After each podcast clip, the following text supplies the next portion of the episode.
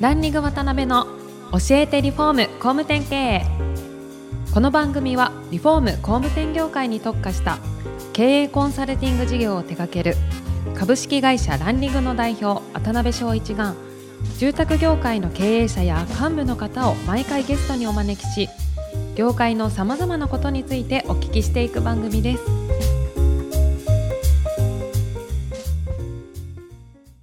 皆さんこんにちは。さあ今週も始まりました。ランリグ渡辺の教えてリフォーム工務店経営。第154回目アシスタントの牛久保です。パーソナリティの渡辺翔一です。今週もよろしくお願いしよろますしくお願いします。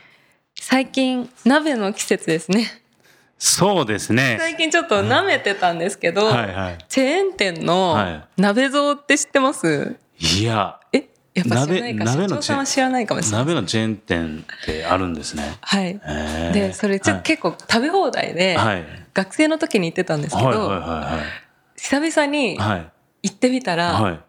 めちゃくちゃ美味しくてめちゃくちゃ美味しくて。ちょっとびっくりしちゃってそれの塩豚骨鍋っていうのがありまして、はいはいはいはい。2種類選べるんですよ塩と豚骨が選べるんですか？違います違うんですか？なんか その出汁が4種類45種類あって、はいはいはい。2種類選べるんです分あか。れてて鍋はいはいはい。で、うん。一つを塩豚骨にしたんですけど。めちゃくちゃ美味しいから行ってみてくださいわかりました。オチも何もないこの突然の振りで。久々に行ったらすごい美味しかったはいわかりました失礼しましたということで、はい、今週も。はいはい。今回から4回にわたってご出演いただきますのは株式会社オリバーの小川社長です小川社長は富山県に本社を持ち創業17年目にして富山県を代表するリフォーム会社として約30億円の年商を挙げられております。またその傍ら日本外装リフォームネットワーク外装を立ち上げられ現在全国82店舗日本の住まいを守るためのネットワークを広げる活動をされていますそんな小川社長には今回から4回にわたって現在までの足跡や会社のこと今後のビジョンなどじっくりお聞きしたいと思ってますのでよろしくお願いしますはい。では、今週から4週にわたって、小川社長よろしくお願いします。はい、よろしくお願いします。お願いします小川さんとはお付き合い長いはずなんですが、はいえーっと、ラジオ収録3回ぐらい断られてまして。おはい、今回。やっとご出演いただいたということで。ご出演いただきまして、ありがとうございます。ありがとうございはいます、、お手柔らかによろしくお願い。します。よろしくお願い。します。星子さんの突然の鍋の話であれだったんですけど、富山もね、鍋は今美味しい。時期ですよね。これから寒くなりますもんね、どんどんね。そうですよね。何鍋が好きですかなんですかね、富山だとね、ブリしゃぶとか美味しい。うわああ、確かに確かに。冬はいね。寒ぶりのね、ブリしゃぶとか美味しいですね。うん。ホタルイカとかも富山県産と兵庫県産じゃ全然味違いますもんね。あれ？兵庫県産ってあるんですか？ありますあります。で、スーパーでだいたい太ってる、あの、ホタルイカがん。富山県産なんですけど、全然違いますよね、味が。ああ、違うでしょうね富山美味しいですからね、魚はね。そんな小川社長の1回目なんで、小川さんの人となりみたいなとこいろいろ突っ込んでお聞きできたらなと思ってるんですが、もともと富山の生まれですよね。富山です。富山県富山市出身ですね。はい。今でこそね、そういうふうに貫禄お持ちの方にお育ちになられてますけど、生まれた時は、強そそれこそ1キロぐらいあったんですか？いやいやいやいやどんなお子さんだったんですか？まあ昔から身長高かったですよね。ああ、そうなん大きかったですよね。うん。喧嘩も強くて。喧嘩はしないですよ、そんな。なるほど。うん。どんなお子さんだったんですか？なんか熱中されてたこととかあったんですか？うん、まあ、スポーツはずっとやってましたよね。はいはいはい。うん。やんちゃではありましたけども、はいスポーツはずっとやっててね。はいはいまあ、体も大きいしね。う。うんん。野球とかですか？あ、小学校の時ははい野球をやってて、はい。中学校でハンドボール。はいはいはいはい。ハンドボールってなんか、小川さんっぽくないですよね。イメージ的に。なんかあったんですかね？小学小学校のね、野球はずっと補欠だったんですよ。あ、そうだったんですね。へまあ、今でも人生の中のね、屈辱というかね、え。へえ。本当はレギュラーになりたかったですけどね。結構強い小学校やったんですか？強かったんですよ。うーん。で僕あの体が硬くてね、はいボールが取れなかったんですよ、ボールが 致命的じゃないですか。バッティングは良かったんですけど、ゴロが取れなくて、補欠でね。で、中学校になって、はい。野球をやめて、はいハンドボール。肩強かったので、ああ、そハンういうことですねドボールに行っ。たんですね。うーんで、高校までハンドボールでずっとやられてって感じです高校で、かはい。1年生の時はハンドボール入ったんですけど、はい高校が弱くて、はいはいはいはい。それでやめたんです。おうーん高1から試合ですってね、なんか、はいあのーバカらしくなっちゃってね。えーなんかやりがいないなと。うんで、やめて、はいしばらくチャランポランしててね。はい。そしたら、あの、当時陸上部の顧問に、はい。あの、校内で会うたんびに30分ぐらいね、スカウトされて、陸上部に？そうそう、陸上部でやり投げやらんかとね。えー またまた。肩が強いからってそうそうそうそう。いうことですかまあ、肩強いし、体も大きいしうね、ーんこいつはいいんじゃないかと思ったんでしょうけどね。なるほどね。で、やり投げやられて。そう、2、3ヶ月ぐらいスカウトされて、はい。それから高校でやり投げをやって。大学でもやり投げをえー一応して、一応してたという感じですね。ああ、そうなんですね。えー富山からそれこそ日体大に住まれたきっかけとかあれはうんないですか？大日体大ね、はうんい。日体大ですよね。まあ、本当は、うんなんかね、あのー経済学部に入りたかったんです。大大阪の大学とか。あでいくつか受けたんですけど、あ。はい。全部滑っちゃってね。あ、滑っちゃったんですか？結構滑りますね。そうそうれ全部滑っちゃって、まあ、それで、あのー推薦で、はい。うん、お前行かんかと。はい。おー日体大行かんかと。で、推薦で入ったんです。うーん。だからよっぽど運動できたんですね。うーん、頭が悪かったんでしょうね。う んそうなんですか。その分顔いいんですけどね。まあまあそうですね。頭は、頭は悪いと。当時、まだ推薦とかあったんでしょうね。今はいないみたいですけど、僕も生徒会長やってたりとか、はいお応援団長やってたりとなるほか、ど。割と目立ってたんですよね。あうん、で一応部活も頑張ってたし、うんうんそれで推薦枠で、じゃあ小川が行けという感じだったんですよね。結構厳しい大学。大学厳しいですよ。そうですよね。うんでも高校の時とかは、はスポーツテストとかあるじゃないですか。ありますよね。はいそれはずっと学年1位みたいな感じなんですけど、ん日体大に入ると中の芸ぐらい、そうそうなんですかうんやっぱりスポーツエリートが集まるからね、全国から。で、やり投げを。まあ、やり投げで入ったから、やり投げで4年間はいましたけどね。4年間投げ続けて。うん、まあ、投げ続けて、まあでもね、プライベートのね、はい。そういう社会活動の方が活発な方でしたけどね。えー、大学の時一番印象残ってる出来事とかって何ですか1年生の時にね、あの、寮に入ってたので、はいやっぱり厳しかったですよね。なるほど。あの、今でこそありえないじゃないですか。今、あの、ラグビーの問題だとか、スポーツ今叩かれてるじゃないですかねそうで。すね。はうい。ん、あの、パワハラみたいな、うん。まあ多いですけど、ね当時は当たり前にやっぱり厳しい、うんね、やっぱりしつけというか、うんありました。体罰的な部分もやっぱありましたよね。うん4年生が神様で、はい3年生が天皇で、2年生が平民で、1年生奴隷みたいなね、そういう世界があるんはいですよ。はいはいはい。ね。うん確かに僕も小川さんと年齢近いんでね、野球やってましたけど、うん普通にケツバットとかね、うん頭、下ね手したら頭殴られたりとかね、うんしてましたしね。痛そありましたよね。うんまあ寮はとにかく厳しいですよね。う。うん。えですけど、よく、そういう小川さんが4年もうん。その上下関係というか、うん。あだからね、寮は1年で出てあ、、出られたんですね。うん。まあ、その後は通いっていうんですけどね、はい。あのアパート住まいでやってて、うん。まあ、悠々自適にというか、はい。うん。いろんな。そうそう。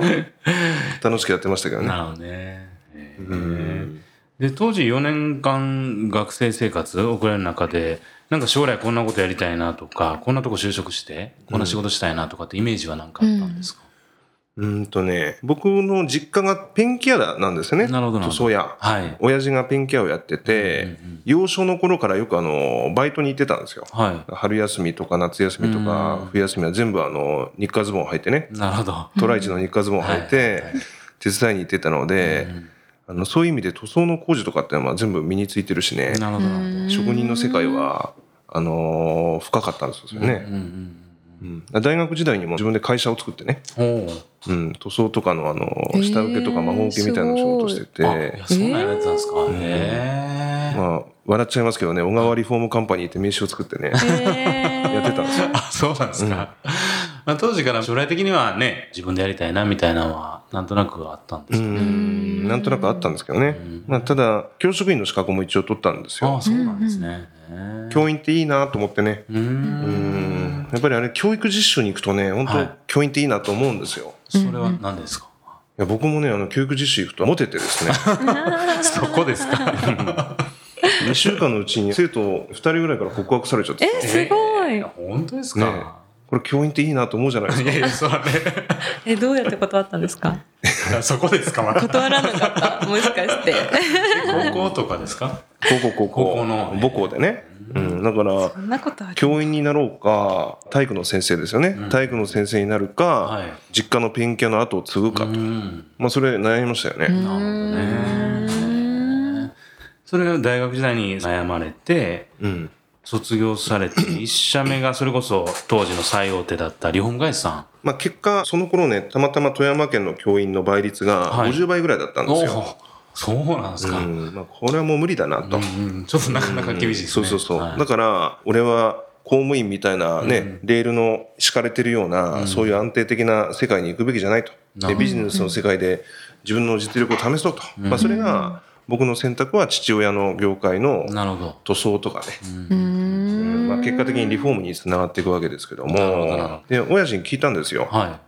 何してほしいって聞いたら、は親父はねあの営業してほしいと。ほうほう。なるほど。分かった営業かと。うん。じゃあ営業でもどんな営業が儲かるのって聞いたら、うん。当時親父は一般の戸建て住宅の塗り替えを直接取ってこれる仕事が一番美味しいって言ったんです、おおなるほど、なるほど。うん。あそうかと、じゃあそういう会社に修行に行って自分の実力をつけてからそれから行こうかとうん。いうふうに思ってね。それでその業界に入ったんですけど、ん。で当時って今みたいに 就活とかないじゃないですか。僕らの頃ね。はいはいはい。うん。だから業界ランキングみたいな、はい。そういう辞典みたいなのあったじゃないですか紙媒体がね、ボコッとねう、ん。電話帳みたいなのが送られてきますよそうね。はいあれで塗装業界のところのん。一番上位から順番に電話をしてって会ってくれるところを順番に会ってったん。ですああ、そうだったんですね。で当時訪問販売のね一番最大手の会社でしたけど、そこの社長が会ってくださって、でもここでいいやと。で、そこで何年ぐらいやられたんでしたっけ？5年間ですね、?5 年間。まあ、入ってから気づきましたよ、まあ、はい新卒で入るような会社じゃないと、ああ、なるほど。当時は。ねとりあえず100人入社をすると1年後に5人ぐらいしか残らない会社でしたからうねうんどうだったんですか？入社されてから。いやー厳しかったですよね、うんあの2ヶ月間仕事が取れなくてね僕ねああ、そうなんですね。ね結構風当たり強くないですか？そうなってくると。だいぶ厳しいですよね。あまあ、当時そういうあの、あはい。まあ、流行ったじゃないですかあのフルコミッションみたいなセールスの世界ってね、はい。うん、1週間契約が取れなかったら、もう居づらいし休めないわけですよね、うん。叱られて。で1ヶ月っていうとね、もう廃人みたいになってますね。地獄ですよね。ね。それこそ。で2ヶ月取れなくてね、うん。どうしたんですか？いやーもう毎日逃げようと思ってましたね、もうね、うん。で、どっかのタイミングで売れるようになったんですそうそうそうそうそうそう。開き直ったんですよね、うん、やっぱり200件ピンポン、ね、住宅地をピンポンしても200件断られるわけですよ。毎日はい。毎日、もう断られて当たり前みたいななんていうんですかね。もう気持ちが逃げてたというかね、うん。である日セールスのはい。それこそすごい先輩からはい。教えてもらってね、うん。すごい人がいたんですよ。たまたま転勤してきてね、はい。私のいるとこには来たんですけど、うん毎日1件取ってくるんですよ。契約を。契約を。はい。その見込み客がたくさんいるわけじゃないのに、うん。突然行ってそれこそ5件ぐらいピンポンして23件ピンポンしてね、え毎日1件取ってくる。すごいですね。すごいなと思って。うん。でねはい。その人が言っててこれセールスの極意なのかなっていうふうに今でも思うんですけど、はい。うん、それは小川君断られるからダメなんだよと。はあ。